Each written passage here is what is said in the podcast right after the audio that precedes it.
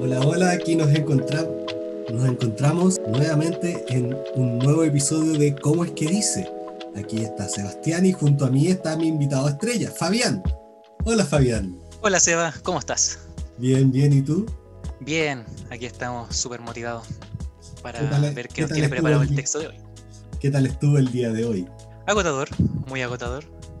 Trabajo los fines de semana y después tuve la reunión de jóvenes, así que es una jornada larga. Bueno, y aquí estamos también haciendo un podcast. El día no termina. es chistoso como para el cristiano el fin de semana es símbolo de movimiento.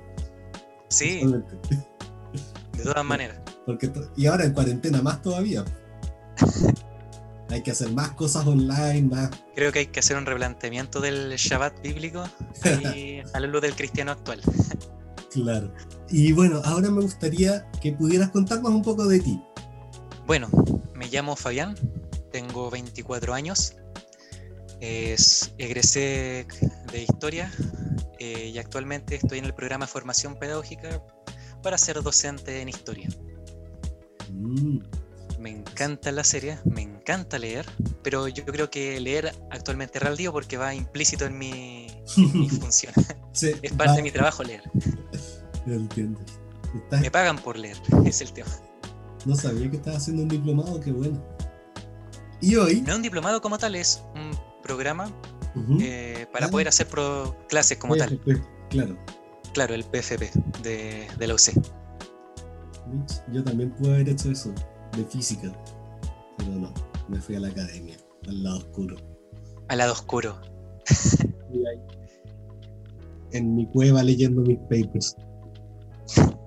Bueno, y el día de, hoy, papers vamos a leer un libro que yo creo que para muchos es desconocido, que es el libro de Abdías. Para poner en contexto, Abdías es el libro más corto del Antiguo Testamento. Tiene un solo capítulo y tiene 21 versículos. Y prácticamente todo el discurso de Abdías va en la condena que Dios le da a Edom ¿Tú sabes dónde está Edom? ¿O dónde estaba Edom? Edom geográficamente es complicado imaginarlo dónde está, eh, pero igual el texto también nos revela cuál es la condición geográfica de Edom. Está ubicado entre montañas. Y eso lo, es una barrera natural, geológica muy propia de, la ciudad de la época igual. Ahora, la pregunta a la que vamos, que yo quiero llegar, es ¿qué me importa a mí lo que le pase a Edom? ¿Para qué me interesa una historia de una ciudad que ni siquiera sé dónde está? De hecho, ni la cultura ya se extinguió. ¿Qué me importa a mí lo que Abdías le dijo a Edom? Y ahora... ni siquiera existe. Ni siquiera existe. Te quiero proponer la siguiente clave de lectura. Con esto quiero decir como el sistema de referencia a través del cual quiero que miremos este texto.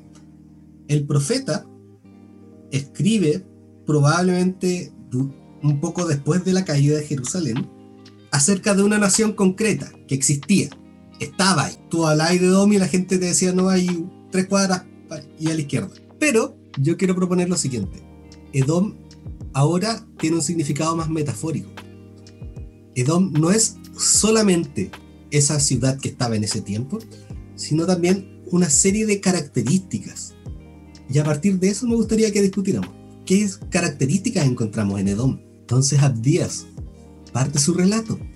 Esta es la visión que el Señor soberano reveló a Abdías acerca de la tierra de Edom.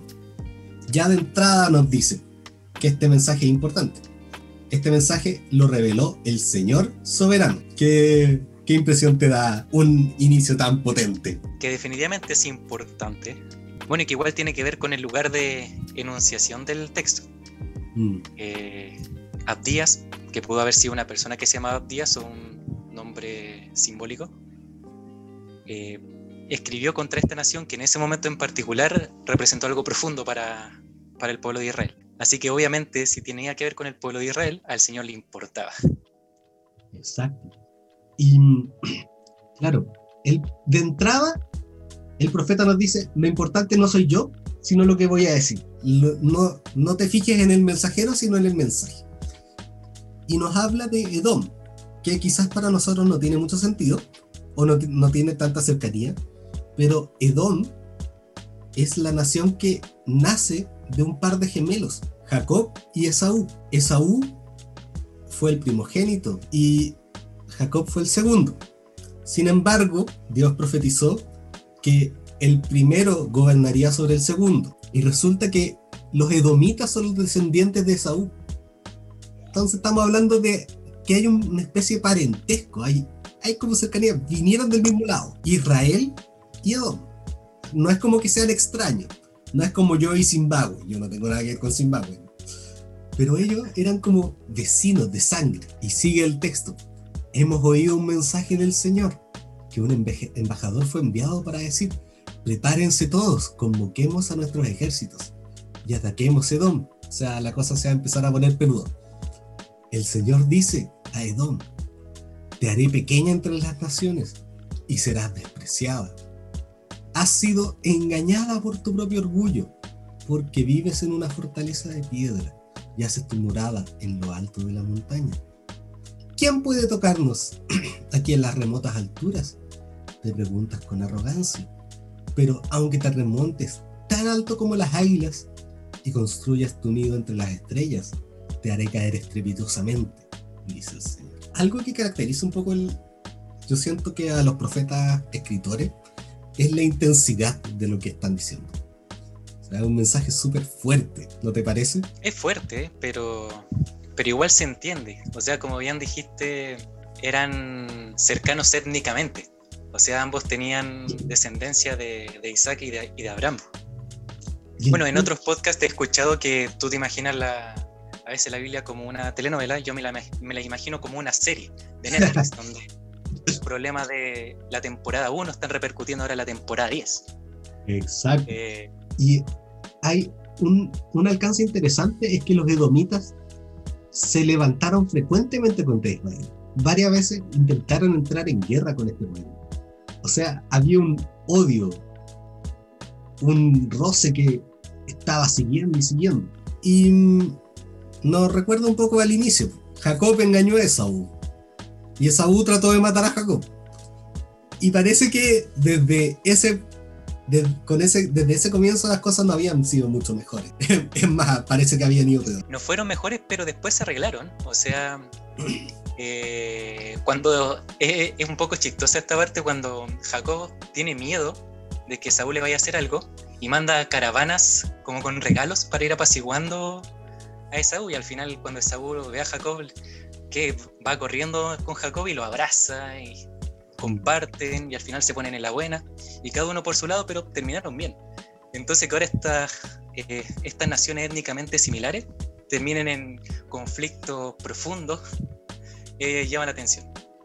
Claro y hay como un es como que se abuenaron pero la diferencia seguía estando ahí, como que todavía había un resentimiento que tiraba. Y el Señor le dice a Edom, aquí nuevamente nos encontramos con una personificación, está tratando a Edom como si fuera un grupo de personas.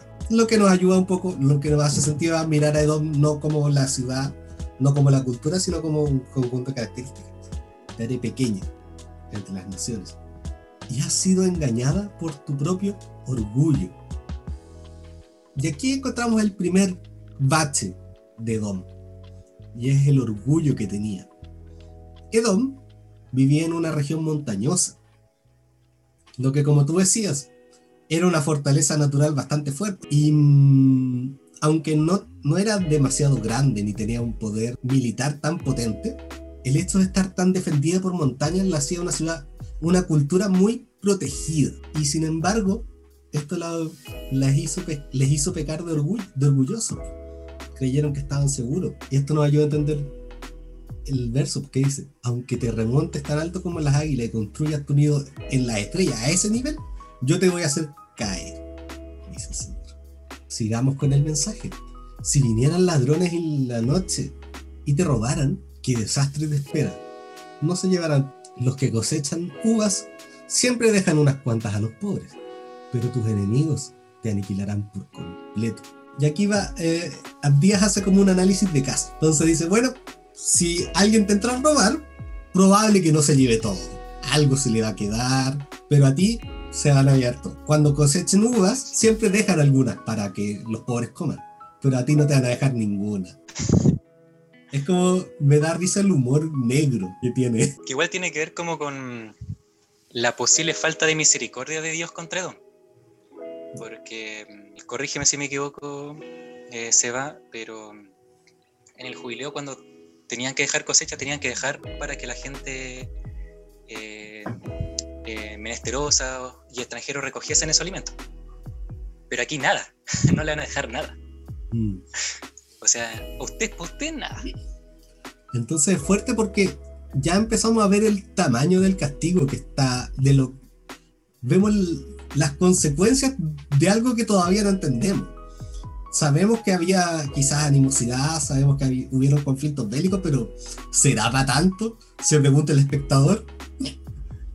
Porque, porque ¿cómo es que se llama? Aquí día nos dice que la destrucción que se viene, luego sigue. Todos tus aliados se volverán contra ti y te ayudarán a expulsarte de tu propia tierra.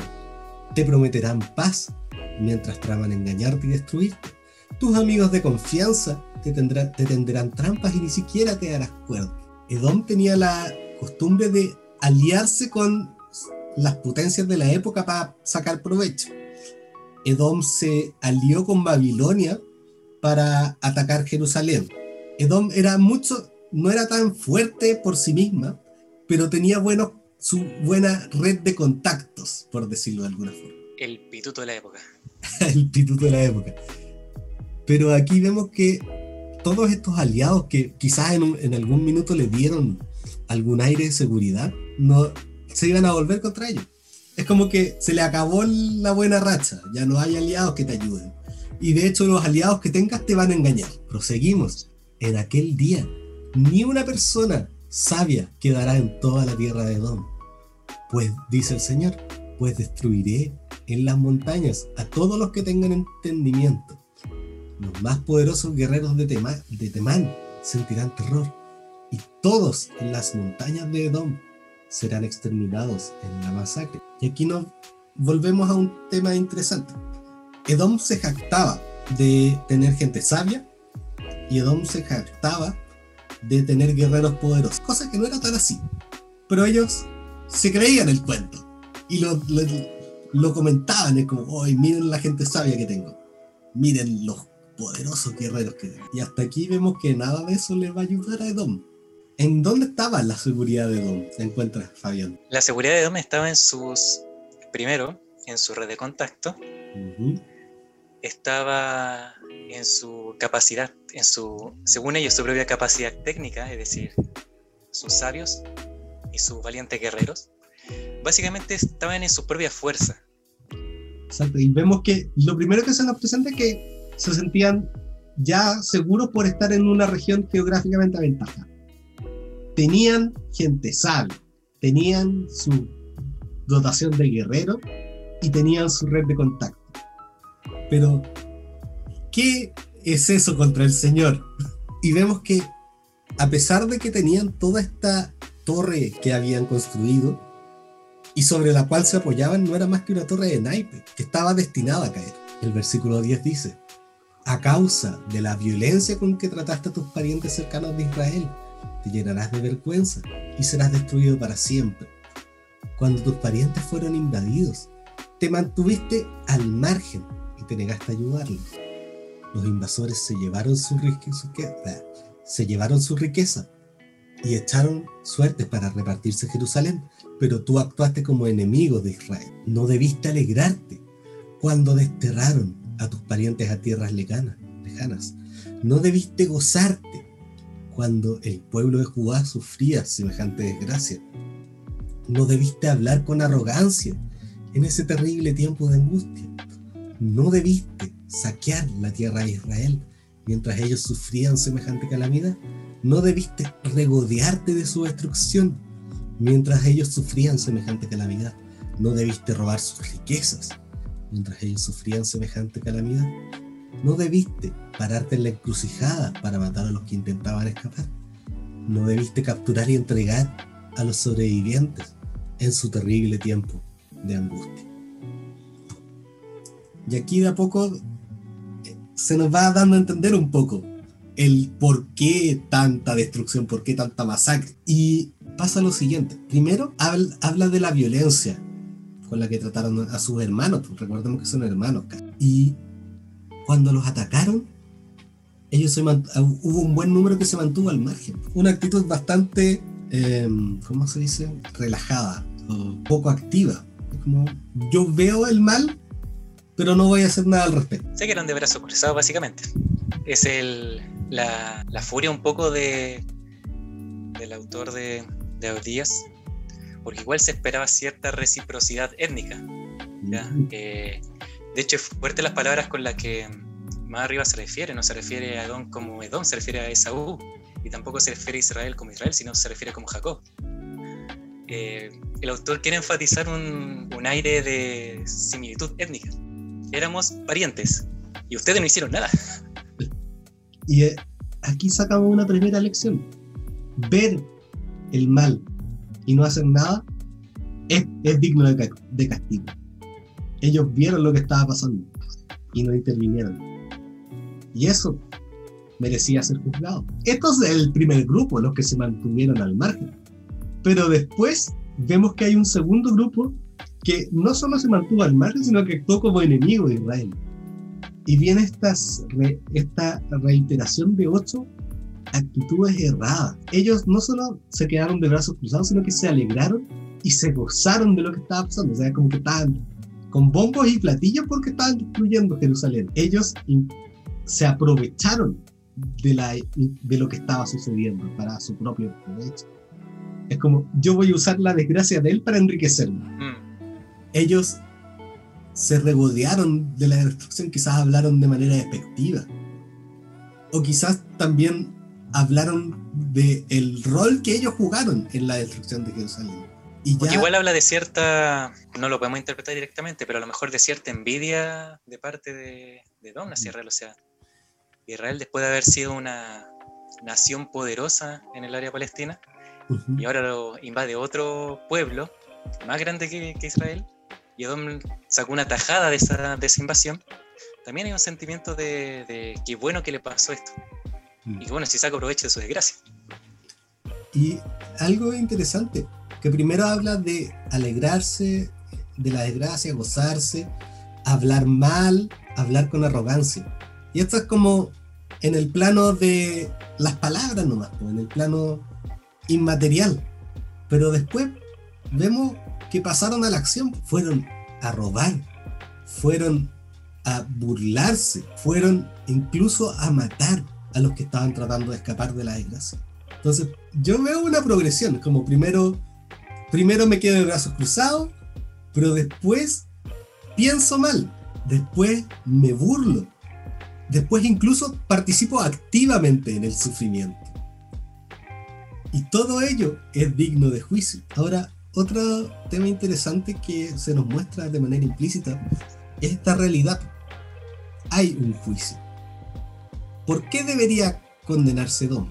Bueno, igual como que toda la Biblia nos habla del justo juicio de Dios. Mm. ¿Ya? Eh, y nos habla del justo juicio de Dios como muestra de su bondad, de su amor. Es decir, si dejase sin castigo al impío, no mostraría que es justo y por lo tanto no mostraría su amor al aplicar juicio. Por lo tanto, si Adón había estado con alevosía en contra de Israel, no podía quedar dejarlo pasar así como así. Y diste justo en el clavo. Y es que, de partida, Dios es algo sumamente grande. Y dentro de los atributos de Dios típico está la santidad, pero también la justicia. Dios es un Dios justo. Esto quiere decir que existe un parámetro a partir del cual medir las cosas que pasan.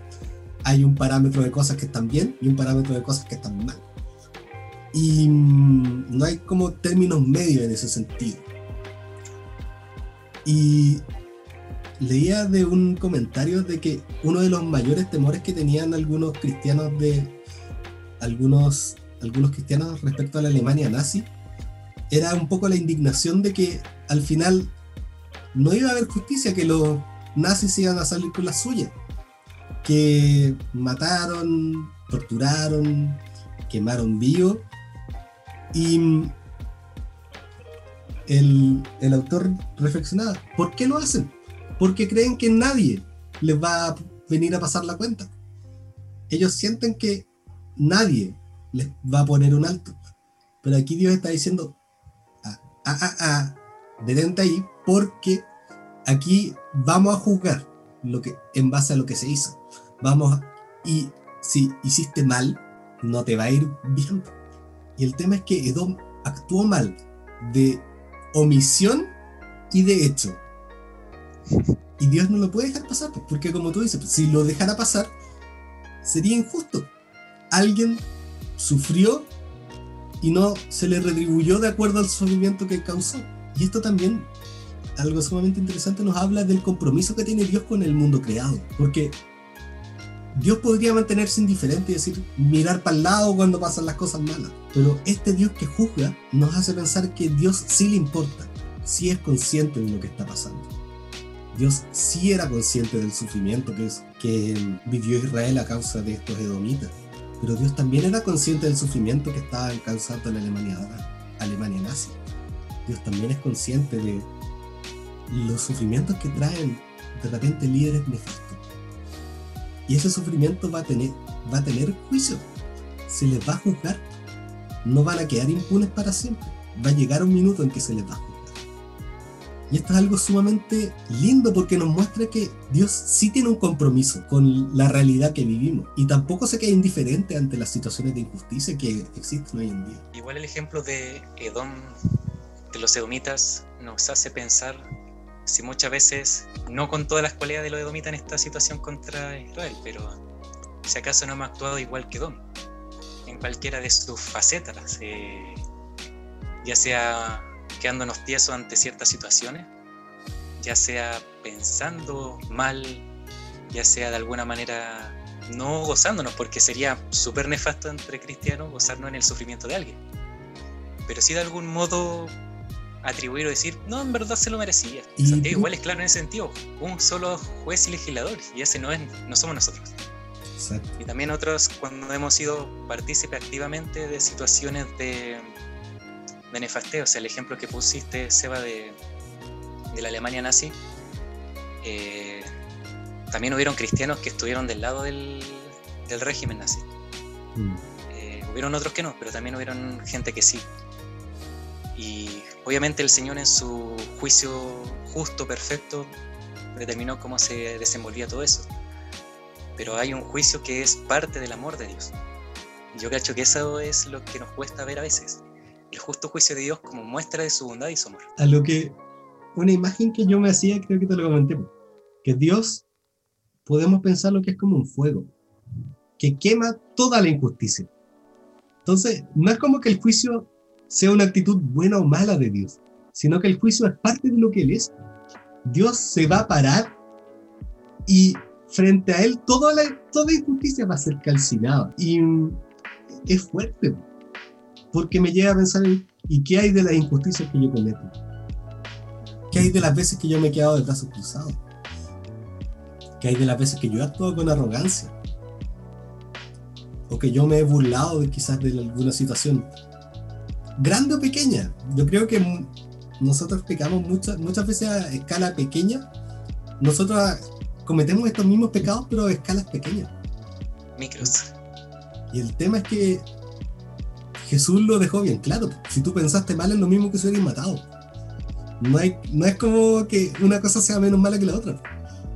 Al final, este peligro, es, todo esto en lo que cayó Edom, es el peligro de lo que nosotros podemos caer también. Y es algo que este es un llamado de atención que nos debe, día nos está tratando de hacer.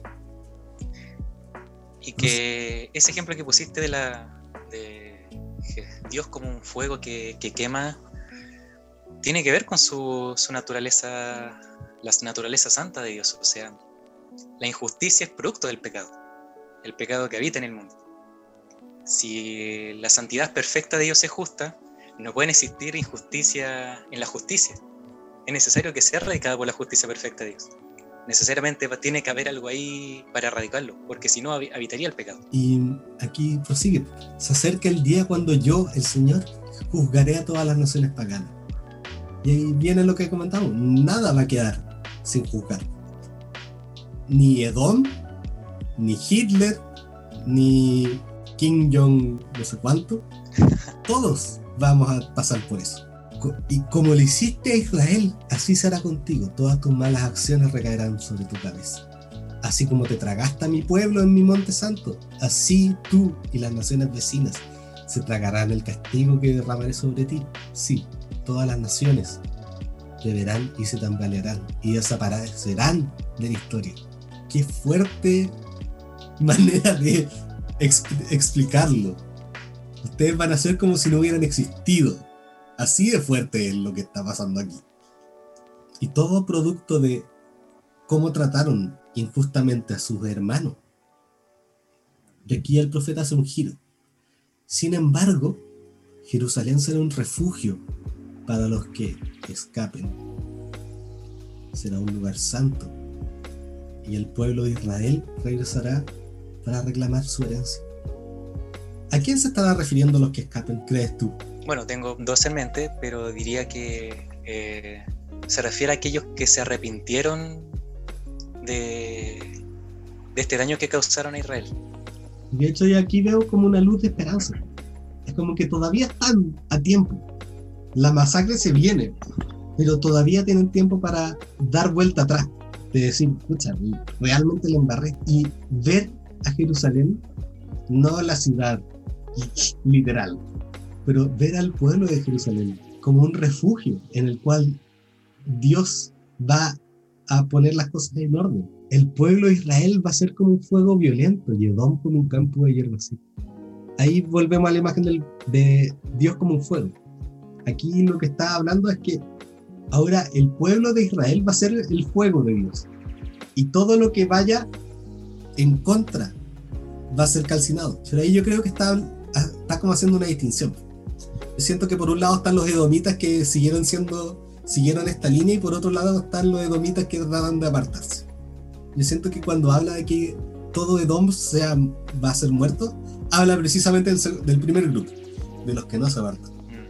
Y los, los descendientes de José serán una llama que rugirá a través del campo devorándolo todo. No quedará nada con vida en Edom. Yo el Señor he hablado. Entonces mi pueblo que vive en el Negev ocupará las montañas de Edom, y los que viven en las colinas de Judá poseerán las llanuras de los filisteos, y se apoderarán de los campos de Efraín y de Samaria, y el pueblo de Benjamín ocupará Canaán. Los desterrados de Israel volverán a su tierra y ocuparán la costa de Fenicia hasta Sarepta, al norte.